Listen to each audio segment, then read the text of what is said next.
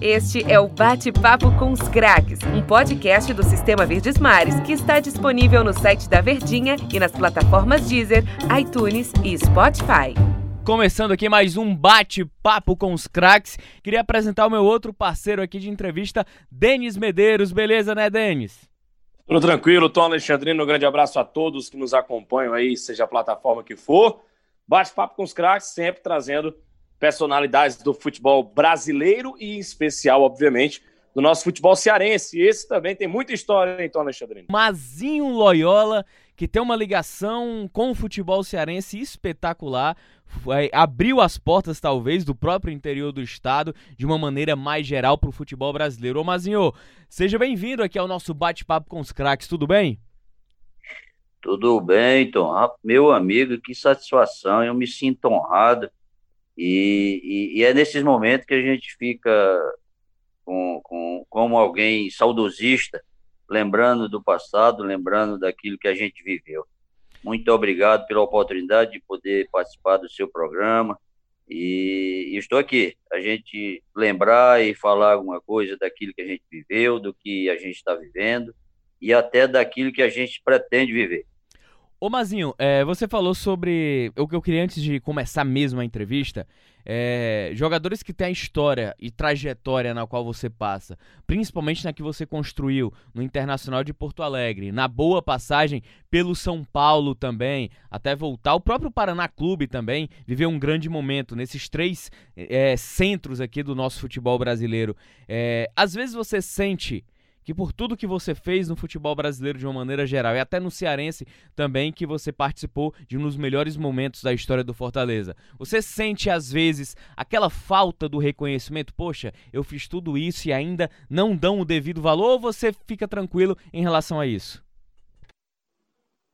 Eu, eu fico tranquilo, cara. Eu sei o que, o que eu vivi, o que eu fiz, como eu fui intenso eu, na verdade, sempre tenho a gratidão pelas oportunidades que eu tive, pelas origens, ter nascido aqui no meio do sertão e de repente as pessoas começaram a trabalhar e começaram a me conduzir, e Deus começou a deixar as portas abertas para praticar uma profissão que hoje em dia toda criança quer, quer sonha e todo pai quer ver seu filho também.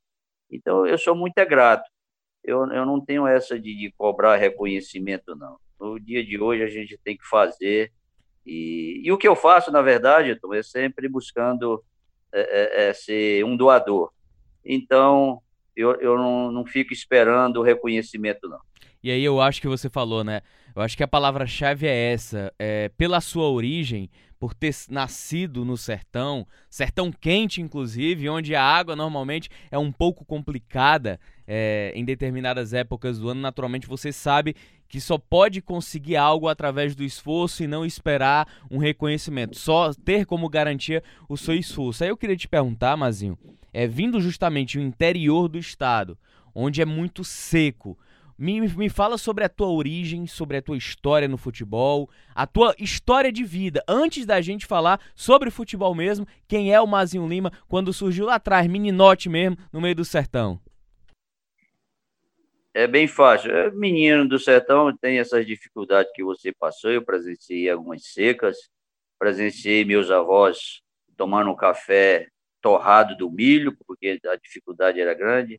Eu, eu eu, como muitos da minha época, tinha um problema de, de, de estar como alguém raquítico, magrinho, só joelho e cabeça, mas o tempo foi passando e a gente foi tendo uma condição melhor.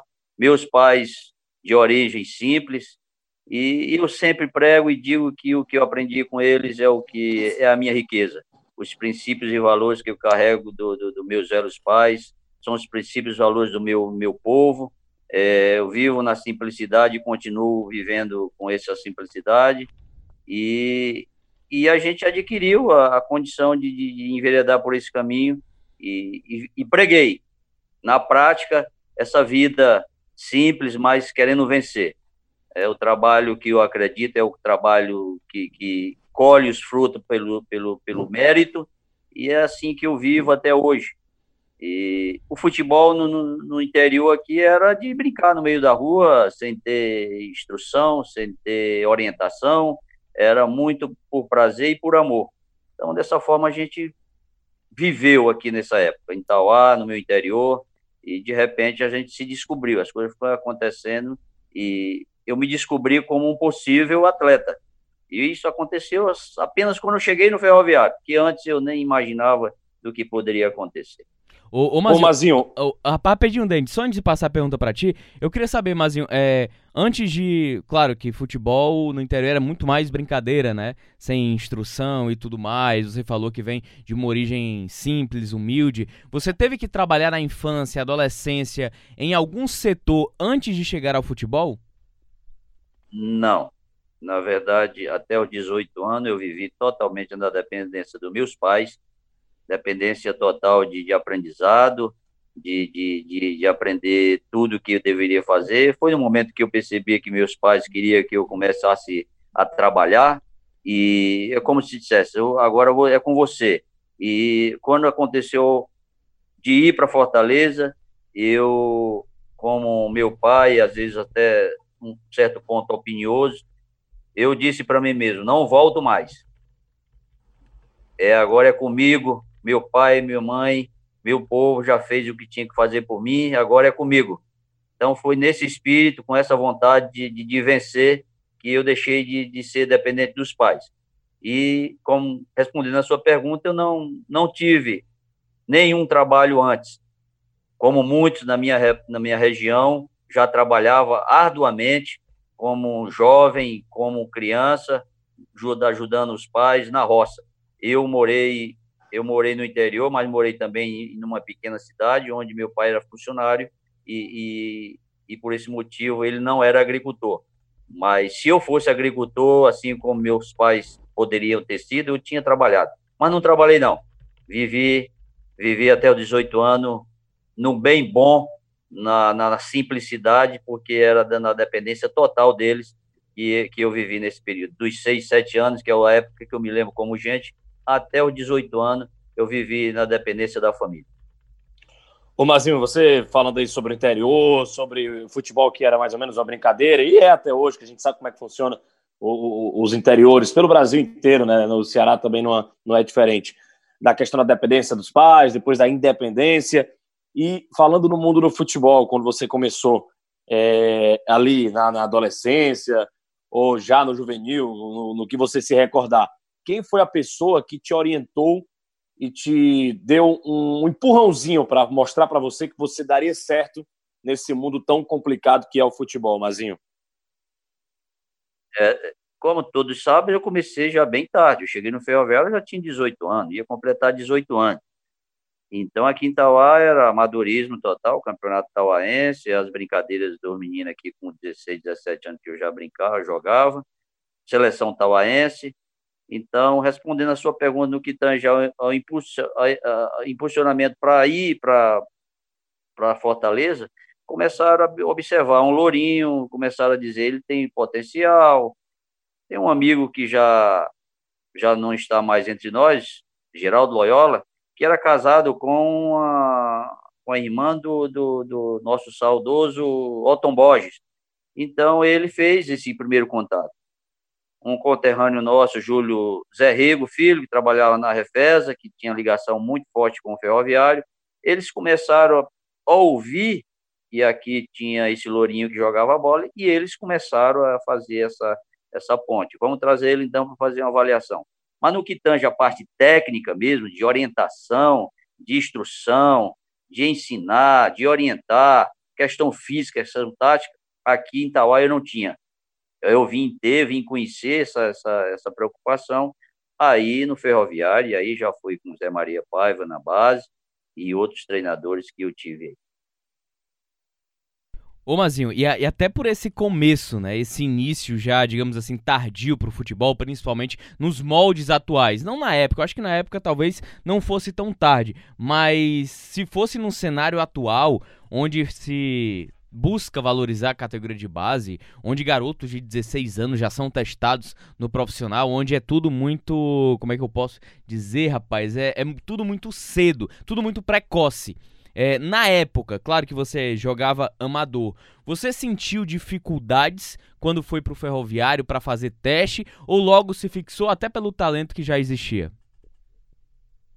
Dificuldades grandes, grandes mesmo, mas eh, no que tange a você se deparar com uma realidade de prática de alto nível, e aquilo me assustava. Eu não, eu não tinha coordenação, eu não tinha técnica, só tinha vontade e a velocidade. E era uma característica e uma, uma um, um, potencial que, que é muito valorizado no futebol. E tinha outras situações. Eu pequei muito, e eu costumo dizer aqui na minha terra hoje, e o jogador hoje ele é fabricado, e é uma realidade. E na minha época, não, você se destacava como eu me destaquei aqui, fui para lá e joguei. É, foi um acaso, não foi uma, uma ação divina, é, as coisas aconteciam dessa forma. Mas hoje, não acredito mais que um garoto aqui, ele por si só, com 16, 17 anos, se destaque. Agora vem que você vai jogar. Não vai acontecer mais. Ele, ele tem que ser fabricado. Ele tem potencial novinho, ele é pego e é trabalhado no, no, na base e trabalhado de forma intensa, alinhado com a metodologia que todo mundo já conhece nos grandes clubes, aí ele é preparado para jogar profissionalmente. Eu não tive isso e, e, e, hoje eu quero, é o meu sonho de implantar em Tauá esse alto rendimento para que o menino saia daqui, aquele que tenha o potencial, seja preparado, capacitado e saia com o mínimo de condições, coisa que eu não tive, e ele possa ter. Porque eu sofri, eu, eu, eu, eu era motivo de gozação, até hoje é, se você encontrar, já diminuiu muito, não existe mais isso. Porque o menino com 18 anos, ele já está já tá fisicamente, é um homem formado de tudo que é jeito, taticamente, fisicamente, ele já tem que estar tá voando nesse sentido, porque senão ele ele não vai jogar. Eu não tinha nada disso. E aí, de repente, eu estou em Tauá, jogando futebol, achava que estava no céu. Quando cheguei no ferroviário, que eu me disparei, me deparei com trabalhos de, de, de alta intensidade, parte física, tática, ter que ouvir. E aí eu me pensei, agora eu estou no céu, na nível esportivo. Mas em um ano e meio, estavam no São Paulo. Rapaz. No São Paulo, aí o céu é aqui, porque lá o nível era outro, a cobrança era outra, a metodologia era outra. Então, tudo para mim foi difícil, mas graças a Deus eu superei. Como eu disse, eu fui para vencer e a gente conseguiu realmente superar essas dificuldades, principalmente a timidez. O futebol, para mim, é um milagre. É uma ferramenta que ah, Deus ah, usou como um milagre para fazer com que eu me, me expressasse, me sociabilizasse, me desse a, a capacidade de ser é, é, vocacionado pela disciplina como eu sou, vocacionado para vencer por mérito. Então eu, eu tinha muito e tenho muita gratidão pelo futebol que, que me deu essas, essa situação de, de, de, de buscar disciplina, de buscar questão de vencer. Eu sempre gostei de desafios, e, e, o futebol proporciona tudo isso. Por isso que eu defendo o esporte para jovens, e é uma ferramenta extraordinária para o garoto se desenvolver. Mazinho, você falou aí de relação de, de categoria de base tal, de, de você chegou com 18 anos no ferroviário, uh, e a gente vale para aquele velho assunto, né? Que hoje em dia é tudo diferente. Hoje o garoto às vezes ganha é muita grana jogando ainda no juvenil. Na tua época não era assim. É, queria, queria saber a tua opinião. Como é que você pensa em relação a isso? O Mazinho seria melhor jogador ou, ou mais preparado mentalmente, psicologicamente falando, o, é, o... Fisicamente, fisicamente também, se tivesse tido todas as regalias que tem um, um, o jovem de hoje em dia em qualquer categoria de base do Brasil. O Denis. E Oi. É, é, e, e, até, até para engatar com a tua pergunta, eu queria saber pro Mazinho também, quando ele chegou ao ferroviário, é, qual era o primeiro salário dele, assim, tão jovem é. e já chegando na, na vida profissional? E, e, também é, qual é o primeiro salário, nessa né, questão da, da, da, qualidade do gramado, qualidade de material, a atenção que hoje se dá muito aos jovens, coisas que acredito eu que você não teve. Você acha que precisou passar por essa é, os jogadores de antes, né? Precisavam passar por essas dificuldades no começo para se tornarem jogadores mais cascudos, e hoje em dia está tudo muito mais fácil. Queria saber a tua, a tua opinião. Hoje, hoje é muito mais fácil. Hoje, para você fazer uma avaliação, para você conseguir estar num clube para ser observado, é muito mais fácil. É, é encaminhado naturalmente pelos pais e por olheiros e tudo mais. Agora, a concorrência faz com que fique muito difícil a permanência, porque os clubes só trabalham com 30, no máximo 40 jogadores por categoria, porque não suporta ficar com muitos. Então, vão sendo descartados, é, é, vão ficando com aqueles melhores, eles vão fazendo avaliações e os outros vão sendo descartados. E o menino não desiste e vai para outro lugar e acaba abastecendo os times de terceira, de segunda e de primeira. Nunca vai faltar jogador, mas a concorrência é muito grande, por isso que a dificuldade hoje é maior nesse sentido. Mas a facilidade de eu pegar o meu filho, de 13, 14, 15 anos, que gosta de futebol, eu posso ligar para o São Paulo hoje e dizer: rapaz, que dia que tem uma avaliação aí? Eu pago a avaliação ou não e eu levo. Então, desse jeito é fácil menino se observar. Mas a minha dificuldade foi nesse sentido, muito grande. Questão de salário, eu não tinha salário, a gente vivia era eu, eu tinha uma, eu tinha e, e, e às vezes eu falo para meus colegas da minha época e muitos não venceram porque tinham o espírito do pedinte, tinham o espírito do me dar. Infelizmente, o futebol naquela época fazia com que os jovens é, é, tivesse essa, essa, esse comportamento e eu não, eu não gostava, eu não achava. Eu, eu ia a pé do Pirambu para a Barra do Ceará, lá da São Raimundo, e voltar da Barra do Ceará a pé, porque eu tinha vergonha de pedir a passagem de ônibus. E todos os outros garotos pediam, ia e voltava, pedia o lanche. Então, o que eu comecei a ganhar foi depois com o meu destaque. Eu comecei a me destacar e aí começaram a se interessar em mim, começaram a se preocupar em me dar academia, começaram a se preocupar em me dar um, uma, uma condição de roupa, começaram a se preocupar em me dar para quê, mais uma ajuda para tu, começaram a me dar ajuda de custo. Então, é por isso que eu falo a questão do mérito. Eu nunca fui de pedir. Um diretor do ferroviário nunca me ouviu pedindo nada para que eu estivesse lá. Ou eu venço por mérito, ou eles reconhecem, ou então eu vou para outro lugar. E foi o que aconteceu. E a maioria não, vivia pedindo. A, dificuldade era tanta e era, era, era obrigado a fazer isso. Ou eu venho para o treino com a passagem que vocês me dão, ou então não venho. E quando não dava, não ia mesmo. Mas eu não deixava de ir, eu ia a pé, voltava a pé. E essas eram as dificuldades que a gente tinha. O primeiro contrato foi um mês antes de eu ir para São Paulo. E, e, não tive o prazer de receber um salário do ferroviário, eu recebia uma ajuda de custo. E, e, e de repente o contrato foi feito para que eu pudesse ser profissional para poder vender o São Paulo como profissional. E o próprio presidente do clube é que, que fez toda a negociação, que empresariou e que me levou. Uhum. Então, para mim, tudo era maravilhoso. O, o, o Mazinho, é, antes da gente entrar no assunto São Paulo, né? É, São Paulo e Inter, além do próprio Paraná Clube também, eu queria te perguntar uma coisa. Você chegou a jogar profissionalmente no Ferroviário com o Luizinho das Arábias e o Hamilton Rocha? Tive o prazer. Eu, assim que cheguei, minha, comecei a ser agregado e eu fiz algumas partidas com o Luizinho. Por sinal, foi com ele que eu joguei uma partida que em Juazeiro, onde em cinco, com cinco minutos de jogo, ele, ele desviou uma bola quebrada do goleiro e, e eu entrei de cara em velocidade contra o goleiro.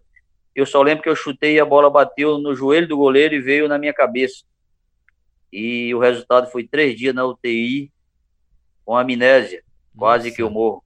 Nossa. Então, essa foi a última partida que eu joguei com, com do lado do Luizinho das Arábias, um cara que, que eu ficava olhando para ele. Rapaz, esse cara tá jogando aqui do meu lado e ela era um, tinha uma qualidade extraordinária. E o Hamilton Rocha é um cidadão, é um cara que já está no final de carreira, que eu aprendi muito com ele.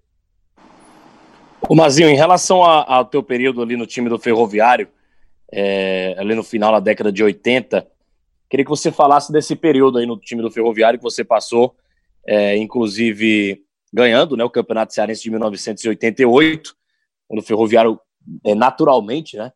É, hoje, hoje em dia, não com todo respeito ao Ferroviário, mas naquela época batia muito de frente com Ceará e Fortaleza, em termos de conquistas e tudo mais, e você participou desse período, ganhando o título de campeão cearense de 1988 com o Tubarão da Barra. Como era o Ferroviário naquela época? Tenta explicar até para os mais jovens que estão acompanhando aqui o nosso bate-papo com os craques, o teu período lá no Ferroviário. Antes do, antes do 88, teve a base onde eu fui campeão cearense é, em 87 para mim já era algo extraordinário e de repente eu estava sendo chamado para treinar com um profissional, onde eu vi as contratações acontecerem, o pessoal chegando, pessoal diferente, Robson goleiro.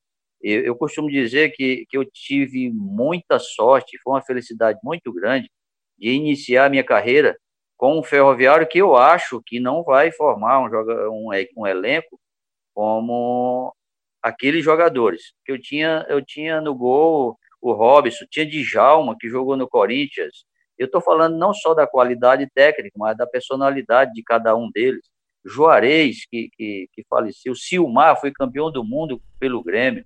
Você tem, você tem Guina, você tem. Chegou o Dóia, que jogou no Grêmio também. Tinha o Marcelo mas, Veiga também, né? Marcelo Veiga, é novo, era um pouco mais velho do que eu, mas é jogador extraordinário. Arnaldozinho, que, era, que é de São Paulo, são pessoas que tinham uma mentalidade e eu percebo que era diferente, eles eram, eram, eram diferenciados dentro e fora de campo, eles sabiam o que estavam fazendo, eles ajudavam o treinador, é, é, eles vinham de uma praça esportiva diferente, esse nome que eu falei aí, e tinha outros. O próprio Hamilton Rocha, que, que jogou, ele vinha já de, de, de rodar o Brasil, jogou no Palmeiras. É, a conversa com eles eu só ouvindo, que eu, eu não falava, só entrava para jogar. Então eu aprendi muito com esses caras. É, é, eu joguei com o Denô, que jogou na seleção brasileira, jogou no esporte final de carreira, o cara extraordinário.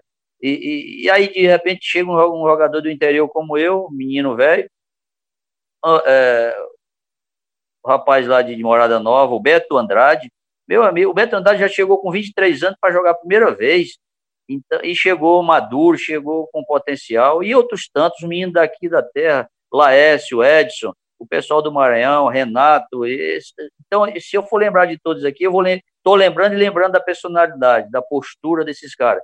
Eu aprendi muito, e, e, e não foi por acaso, não, que a gente foi campeão.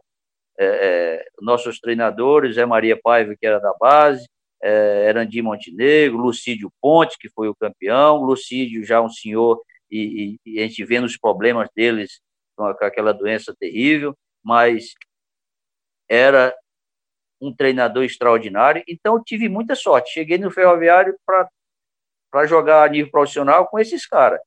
É, é, só eu sei, porque e quem conhece eles é, sabe que eu estou falando não só da qualidade dentro de campo, mas das, das pessoas que tinham um nível elevado muito grande. Então eu iniciei bem, muito bem, sendo campeão em 87 e 88 pelo profissional. Para quem não teve uma base, você acabou se consolidando, eu acho que muito mais pelo esforço, pelo talento também, porque o talento ele existia. É, eu acho que foi a união das duas coisas. E aí eu acho que a ascensão ela foi muito meteórica, né? Você falava, conversava no nosso primeiro bloco que teve oportunidade novo, é, é, tendo que dividir as atenções com é, com o Luizinho das Arábias, o próprio Hamilton Rocha, experiência de dividir com o próprio goleiro Robson, grandes jogadores e um jogador novo em meio a tudo isso. Só que a ascensão ela foi muito meteórica. Foi surpreendente para você já ir para o São Paulo tão rápido do Ferrão para o São Paulo? Cara, eu, eu vivi o futebol de uma forma é, diferente de, de como muitos jovens hoje vive. Eu, eu, eu gostava de jogar, eu gostava de estar tá treinando, eu gostava de, de, de, buscar aprimoramento. Eu, eu costumo dizer, se eu tivesse tido base aqui em Tauá, se eu tivesse tido desde os cedo, dos 12 anos, eu tinha jogado seleção brasileira.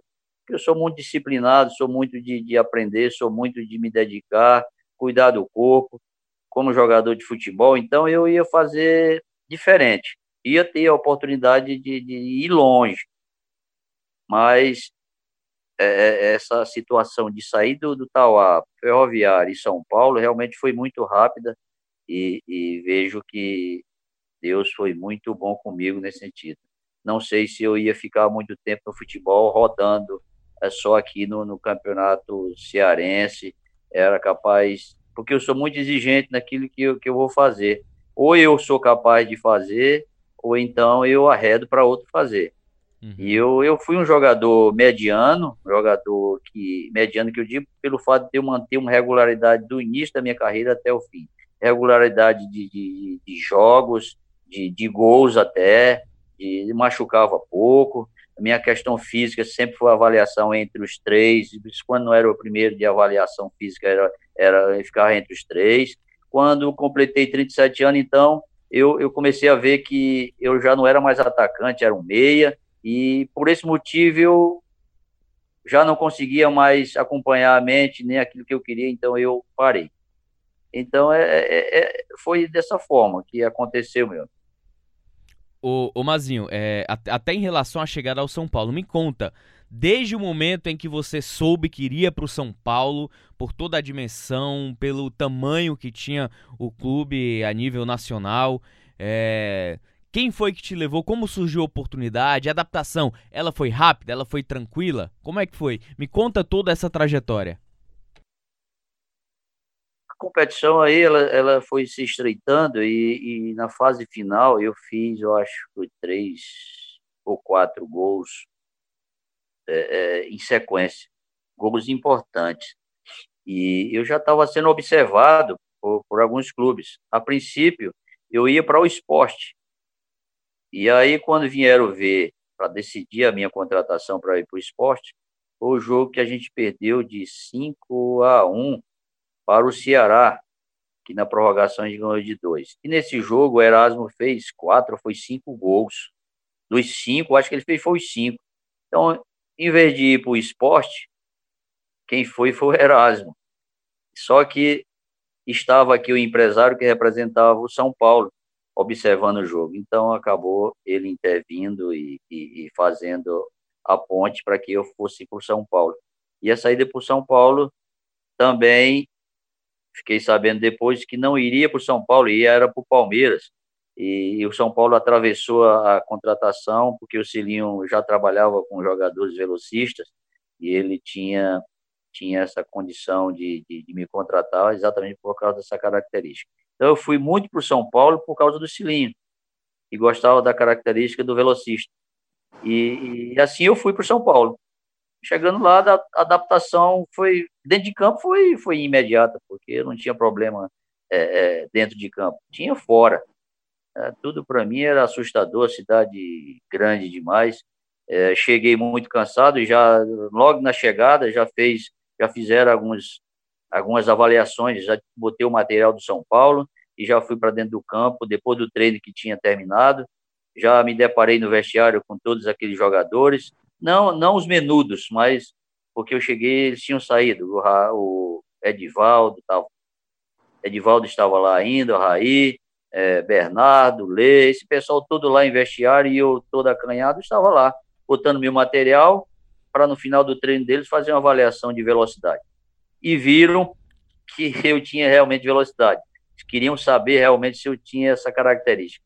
E foi dessa forma que eu fui apresentado, foi dessa forma que eu fui recepcionado. Já fui levado para o CT da Barra do Fundo, da Barra Funda, aonde eu inaugurei um quarto. O CT era novo, tinha pouca gente, pouco uso, e, e foi lá que eu morei por quase um ano quase sem sair do CT, vivendo para treinar, para se alimentar e recebendo a visita de algum conterrâneo. Foi um tempo extraordinário. Foi dessa forma que eu cheguei no São Paulo. Ô, Mazinho, em relação a, a, a futebol, né, jogado naquela época e para agora, do tempo que você jogava, você ainda pegou o começo dos anos 2000, mas o futebol mudou muito, Mazinho, na tua ótica, na tua visão. Você que era um atacante rápido, de velocidade, hoje a gente vê muitos times com pontas, né? com, com três atacantes, do jeito de futebol ele muda por década e década, né, praticamente. Que antigamente se jogavam com pontas, depois o, o, o, jogo ficou mais por dentro, mais pelo meio, utilizando mais os laterais, né, ali pela, pelas pontas, e agora voltam os, os jogadores de extremas, né. Como é que você se imaginaria jogando hoje, no futebol de hoje, essa visão de um atacante de tanta qualidade que foi você, se o futebol mudou ou não na tua visão? Mudou e mudou muito. Eu, eu, eu peguei uma fase, o pessoal da minha época, o pessoal da, da minha idade, que, que é, eu peguei a fase que, tem, que gera um, uma saudade. Era bonito de ver o futebol, era, era mais lento, era mais espaçado, e, e o craque em si se destacava de uma forma diferente. Ele decidia jogos. Um ou dois jogadores, eles tinham o poder de decidir jogos. É, isso era fantástico. É, mas eu, eu vejo que o futebol hoje ele ficou mais feio, mais mecânico, mas por incrível que pareça, faz parte da evolução. É, o esporte coletivo ficou mais, mais dinâmico e mais, mais completo. Eu, eu, eu me vejo hoje, me veria hoje mais participativo e mais útil do que antes, porque antes eu não era craque, eu era apenas um velocista. E como não era craque, eu ia jogando. Hoje eu seria um, um atleta, sem ser craque, eu seria um atleta com a maioria são um atleta fisicamente e tática. Então eu peguei a fase que eu que me referi, a questão da, da, da beleza, da, da, daqueles jogadores que decidiam os jogos. Aí, de repente, eu, dentro da própria é, minha época, eu peguei a questão física se destacando e tática. E agora, é a parte coletiva que todos têm que estar interligados, todos têm que estar jogando, pensando a mesma coisa, entra em campo mecanizado para atacar, defender, se comportar, é, seguindo um, um, plano, seguindo aquilo que foi treinado. Tem uma frase que eu não sei se é do Mourinho que diz que, que, que vai de encontro ao que era falado antes. O que o, o treino é jogo e jogo é treino e antigamente se falava era o contrário, dizer, é, é, jogo é jogo e treino é treino. Então, para você ter uma ideia, você joga o que treina e treina o que vai jogar. Então, a evolução é total. Hoje, a parte coletiva, se tiver um ou dois jogadores, por mais craque que ele seja, se ele destoar, se ele fugir daquilo que foi implantado em trabalho, ele é descartado, ele é tirado de campo. Isso estou falando dos maiores treinadores, das maiores, das maiores praças. O Brasil está evoluindo, tem alguns clubes que fazem isso, voltado para um mesmo propósito. Tá? A evolução foi total. Eu me via totalmente inserido nesse contexto de hoje.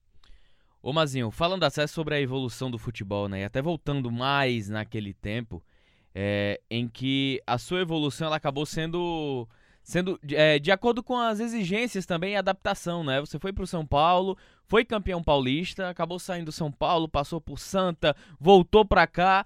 E aí, como é que foi todo esse processo até eu acho que não sei se você pode, não sei se para você o auge da sua carreira foi no internacional. Não sei qual é o sentimento que você tem desde essa trajetória, saída do Ferrão para o São Paulo, saída do São Paulo, um pouco dessa rodagem para o Rio Branco até a chegada ao Inter eu, eu sempre digo que o auge da minha carreira foi Ferroviário, São Paulo e um pouco Santa Cruz. É, foi o período da inocência ainda. Depois eu passei a entender que o meio era profissional, que existia alguns interesses, comecei a ver a sacanagem, comecei a ver jogadores, empresários, é, diretores com outros olhos. Então, eu prefiro a parte de início, onde, onde eu era inocente, não via nada disso. Depois que eu passei a ver, é, é, ficou feio, ficou algumas coisas que eu, que eu não esperava encarar. Mas a questão profissional realmente teve momentos extraordinários. Eu, eu, o São Paulo foi, foi uma fase muito boa, porque eu rodei todo o Brasil, jogando em vários clubes, e o São Paulo continua na minha mente como o melhor time, a melhor estrutura, quem valoriza o seu atleta. Isso quando eu jogava. Hoje já tem outros tantos que têm a estrutura dessa forma.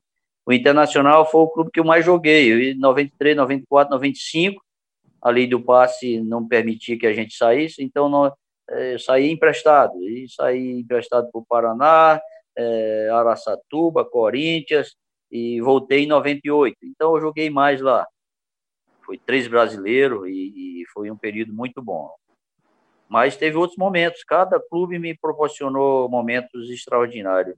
Eu fui lembrar, eu tenho um livro para escrever, tenho um esboço todinho, e se eu tivesse coragem, eu só faria isso se eu, se eu fosse é, é, colocar é, de uma forma tão clara, trans, tão transparente a minha vida, e eu acho que Deus não ia aprovar.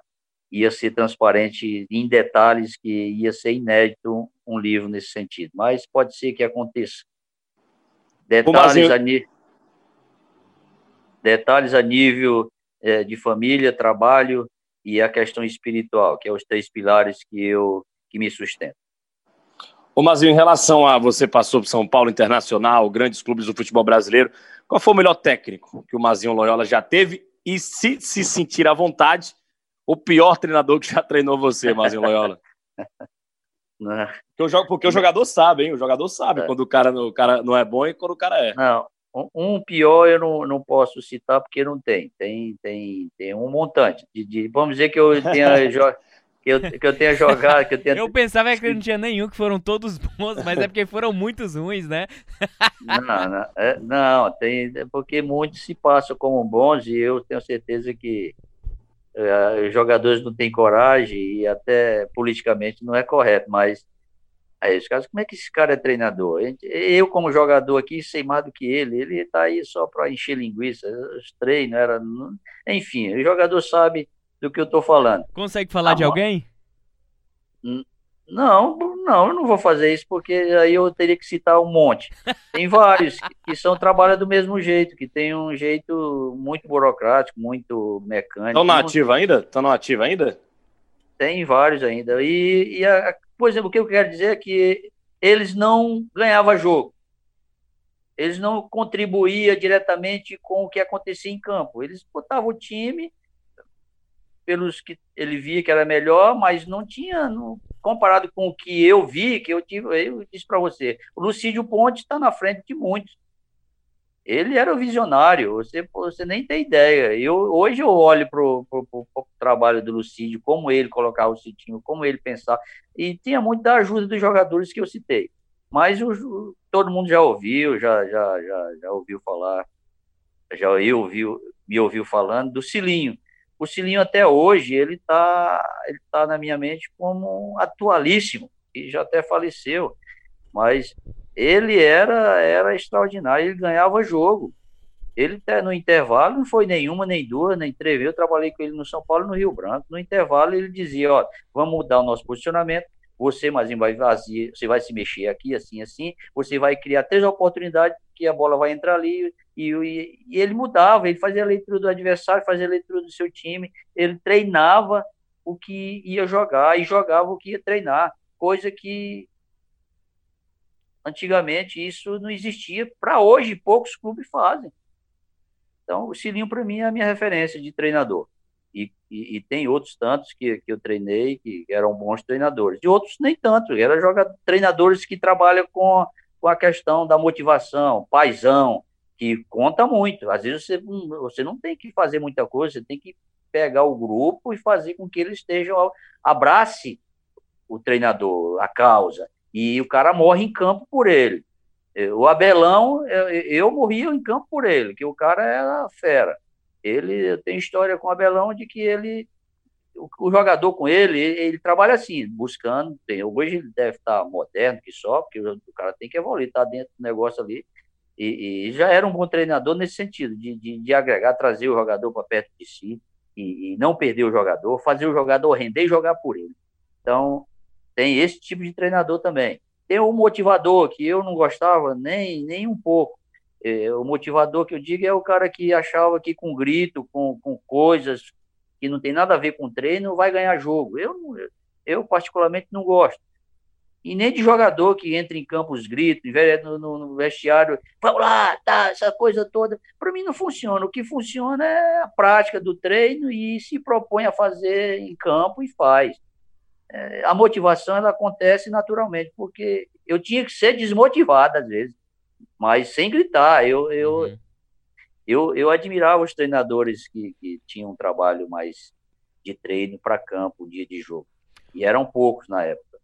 e, e esse que, que você tinha o respeito, por exemplo, Abelão, o Jair Pisser, eles tinham essa questão de trazer o jogador para perto de si e fazer ele jogar para o time é, de uma forma que era mais gratidão. Eu vou contar a história aqui para você entender, só uma das do Abelão. Certo. Ele me tirou do, ele me tirou do time e, e aí disse, mas eu vou botar o Caico. O Caico era um menino da base e a torcida, a imprensa toda queria o Caico jogando, e ele me tirou. E me colocou e, e o time jogou em casa, Caico fez gol e com cinco minutos antes de terminar, ele me chamou. Ele apontou lá da borda do campo e apontou para mim, me chamando para entrar. Eu apontei de volta, balançando o dedo, dizendo que, que não. Isso é terrível. O jogador não pode recusar entrar em campo. E eu estava chateado, mal que só no banco. Meu time estava vencendo e o cara me chama para entrar e eu recuso. E ele, com muita calma, ninguém nem viu que eu estava na casa mata, e ele chamou outro. Só que no final, no vestiário, eu tirando minha chuteira, eu disse: pronto, agora o mundo se acabou, vou ser mandado embora. Aí o Abelão chega, se abaixa bem no meu pé de ouvido e disse: Mazinho, você é um cearense burro. Você deixou de ganhar o bicho integral. Porque antigamente tinha um bicho, quem entrava em campo ganhava o bicho total, quem não entrava ganhava só a metade. Então, a única fala que ele fez foi essa. E daí concluiu: não faça mais isso. Eu quero você no meu time, não vou mandar você embora. Você é meu jogador, conto com você, mas não faça mais isso. É deselegante e eu gosto muito de você. Então, a partir desse dia, eu disse: eu vou morrer em campo por esse cara. Ele me conquistou. E outras tantas. Treinadores que, que, que trabalhavam pouco e que eram vencedores, muito pelo elenco que tinha, muito por causa desse comportamento. Ô, ô Mazinho, antes da gente encerrar esse bloco, você falou sobre a sua passagem pelo Inter, o Abelão, e é unanimidade todo esse relato que você trouxe do próprio Abel Braga. Eu queria saber de você qual é a sensação, cara. E eu sempre converso com o Denis é, sobre qual é realmente de fato o maior clássico aqui do Brasil. A gente sempre, a gente é unânime na, nessa decisão. A gente pensa que o Grenal é um dos maiores, se não for o maior clássico do futebol sul-americano. Qual é a sensação de jogar o Grenal? E se você também acha, porque você já viveu Fortaleza e Ceará também, é, São Paulo, enfim. É, qual é a sensação de jogar um Grenal? É realmente o maior clássico do Brasil? É, lá eu joguei alguns, algumas vezes e realmente o clima fica tenso, fica pesado, como todo clássico, mas lá extrapola. É, isso vai para campo, e, e, e, o jogo fica feio. Eu não, eu não gostava, na verdade, eu não gosto da rivalidade dessa forma, porque me prejudicava em campo, ah, porque o clima fica tão ruim, tão pesado, que o jogador ele, ele tem um olhar diferente, ele tem uma postura física dentro de campo, e o jogo não rende, ele não, não existe, não é, não é um jogo normal. Então, comparando os clássicos, tudinho que eu joguei, é, o, o, do Grêmio e Internacional realmente ele fica muito mais intenso, pegado e difícil até de jogar. Mas o, o Ceará e Fortaleza aí foi onde eu tive um contato de, de rivalidade, foi esses dois, aqui no, no, nosso estado e lá no Rio Grande do Sul. Lá em Recife, tinha o esporte, tinha o náutico e acabava a gente não tendo, eu não, não liguei muito quanto a essa rivalidade. Em São Paulo tem vários clássicos. Em, em Curitiba também tem a questão do, do, do esporte, Curitiba e, e esporte, o, o Atlético, Curitiba e o Paraná. Não, então não tinha dois clubes. Então, para mim, os clubes que eu joguei, aqui no Ceará e lá no Rio Grande do Sul, são os clássicos que, que realmente se destacam. Mas no Rio Grande do Sul é pesado, o clima fica terrivelmente tenso e não me agradava, não. Eu queria já perguntar aqui o Mazinho, é, a chegada ao Fortaleza nos anos 2000, né? É, você participou, foi figurativa. Eu acho que do ressurgimento do Fortaleza para o futebol brasileiro e principalmente para o futebol cearense. Depois de tudo que viveu na década de 90, a década pesada, dos sete anos sem título, em meio a isso teve tetracampeonato do Ceará. Me fala sobre essa chegada ao Fortaleza em um momento difícil, mas que você foi peça fundamental também para uma conquista para o retorno à Série A do Campeonato Brasileiro. a minha vinda para Fortaleza se deu muito da vontade minha de, de, de retornar com 33 para 34 anos, aonde eu comecei, estava no, no Havaí e fui contratado para vir para o Fortaleza quando tinha outras opções. Eu tinha, tinha muitas opções para continuar no Sul, mas eu decidi com a família, com, com a esposa, com meus familiares, está na hora de retornar. Foi uma decisão acertada, mas ao mesmo tempo eu, eu acho que eu deveria permanecer mais tempo uh, jogando aonde eu estava. Aí entra a questão de uma pergunta que você fez da, da valorização, porque tem um ditado que profeta de casa não obra milagre. Então, o desafio era muito grande de vir e ser agregador, de, de vir, de ser, de participar de uma forma que eu pudesse ajudar. Então, eu cheguei como um jogador experiente e, e eu digo em alguns em algumas entrevistas, em algumas participações que eu já tive, de que foi o meu melhor momento como, como atleta atuante, que agregava não só dentro de campo, mas principalmente fora de campo. Alguns jogadores jovens, alguns jogadores que a gente tinha que, que conversar, eu me vi num papel diferente. Então, eu fui muito participativo nesse sentido. E, e o elenco do, do Fortaleza que subiu para a primeira divisão era um elenco extraordinário, estava todo mundo junto o tempo todo e eu era cobrado assim de uma forma muito natural a participar com a minha experiência, tanto dentro de campo como numa fala, numa participação de, de, de ajudar, e isso aconteceu. Eu não vou entrar em detalhes aqui, mas isso aconteceu. Jogadores que, que, que possam me ouvir que sabem, eles vão dar testemunho disso também. Clodoaldo, jogador mais extraordinário que eu vi jogar, tecnicamente, com habilidade fora do comum, diferente, tipo de gol que ele fazia, para mim, para mim era era enchia meus olhos. E eu eu ficava muito muito triste em perceber que ele não tinha aptidão para ser um atleta, apesar da estatura dele baixinha, quase do meu tamanho. E eu ficava imaginando, meu amigo, você fisicamente voando, tendo aptidão para a questão física e tática, você é seleção brasileira, você vai longe. E, e, eu, e, eu, costumo dizer que ele foi um dos maiores jogadores que eu vi jogar na questão técnica. E aí eu lembro de, do que eu falei há, há pouco. Ele, hoje, e outros tantos, nem o Messi, se for, não for um atleta fisicamente, ele não joga. Não tem espaço para o craque que não se adequa à questão física e tática. Mas para o Brucutu, que, que abraça a questão física e tática, ele joga. Infelizmente, essa é a realidade. Uhum. Então, a minha participação no Fortaleza foi, foi assim, e eu gostei muito de viver aquele momento, e acabei encerrando no Fortaleza, mas antes de encerrar, eu disse, espera aí, eu prometi, eu vou encerrar no meu ferroviário, e assim aconteceu. Ô, ô Mazinho, só para a gente ressaltar essa questão do Clodoaldo, que sempre vai ser pauta, acho, para o resto da vida dos cearenses né, no mundo do futebol, você que jogou no auge com o Clodoaldo, o auge do Clodoaldo, é, você imagina que se ele tivesse nascido, sei lá, joga, perdão, tivesse jogado profissionalmente na década de 80, ou quem sabe até 90, ele teria sido um, um jogador de seleção brasileira, mas como ele foi dos anos 2000, 2010, aí a forma física pedia muito que o atleta fosse profissional de fato mesmo, por isso que ele não teve uma carreira aos, a, a, do que o talento dele mostrou. Você acredita isso? É, antes, antes, você está se referindo a ele ter nascido alguns anos antes. Ele tinha sido mais extraordinário ainda, porque se nesse período que já era exigido muito a questão física, ele já, ele já decidia jogos. O Claudio Aldo eu vi ele decidindo jogos sozinho, de, de, de uma forma genial. Ele, de repente, ele fazia todo mundo vibrar com, com, com a lucidez de um craque decidindo o jogo. Aí, né, 2000, 2000, 2003, eu, no passado, então, aí era show.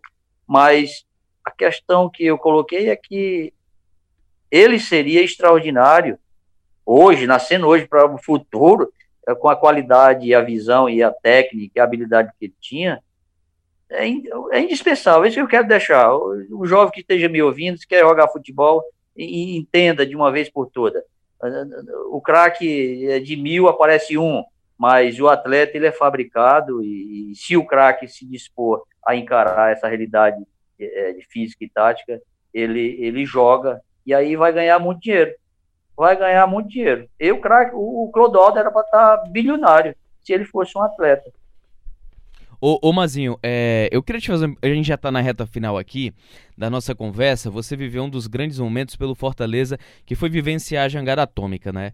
É, que inclusive, quando você destacou a união do grupo e tudo mais, é, houve um problema é, nas vésperas da partida contra o Criciúma, houve até, digamos assim, uma espécie de ameaça na época de alguns jogadores de não jogar e tudo mais, que o Jorge Mota tinha é, prometido uma premiação, não pagou, enfim, o Vinícius era o líder. Mas eu queria saber qual foi o grande trunfo daquela equipe? O fato de ter cearense?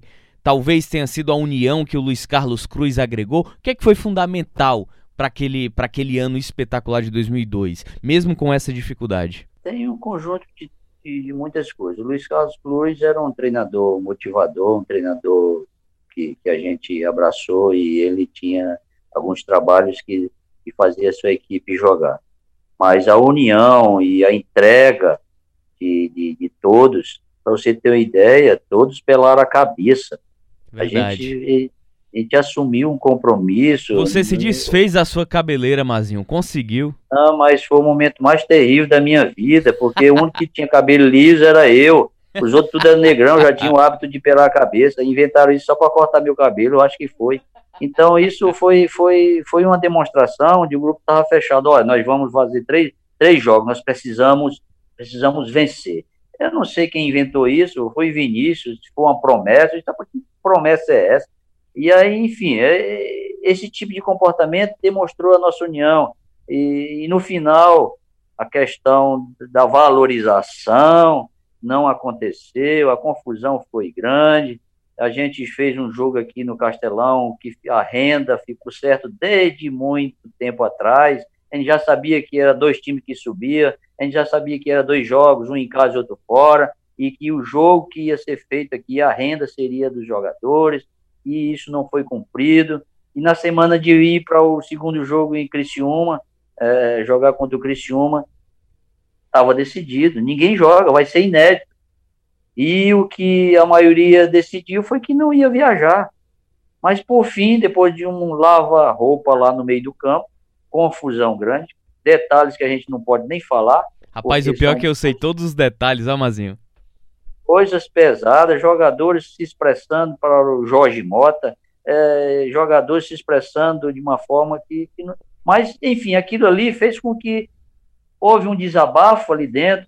Ia e, tendo por peia. Fim, é, e eu não gostei não, porque resultou, sabe no quê?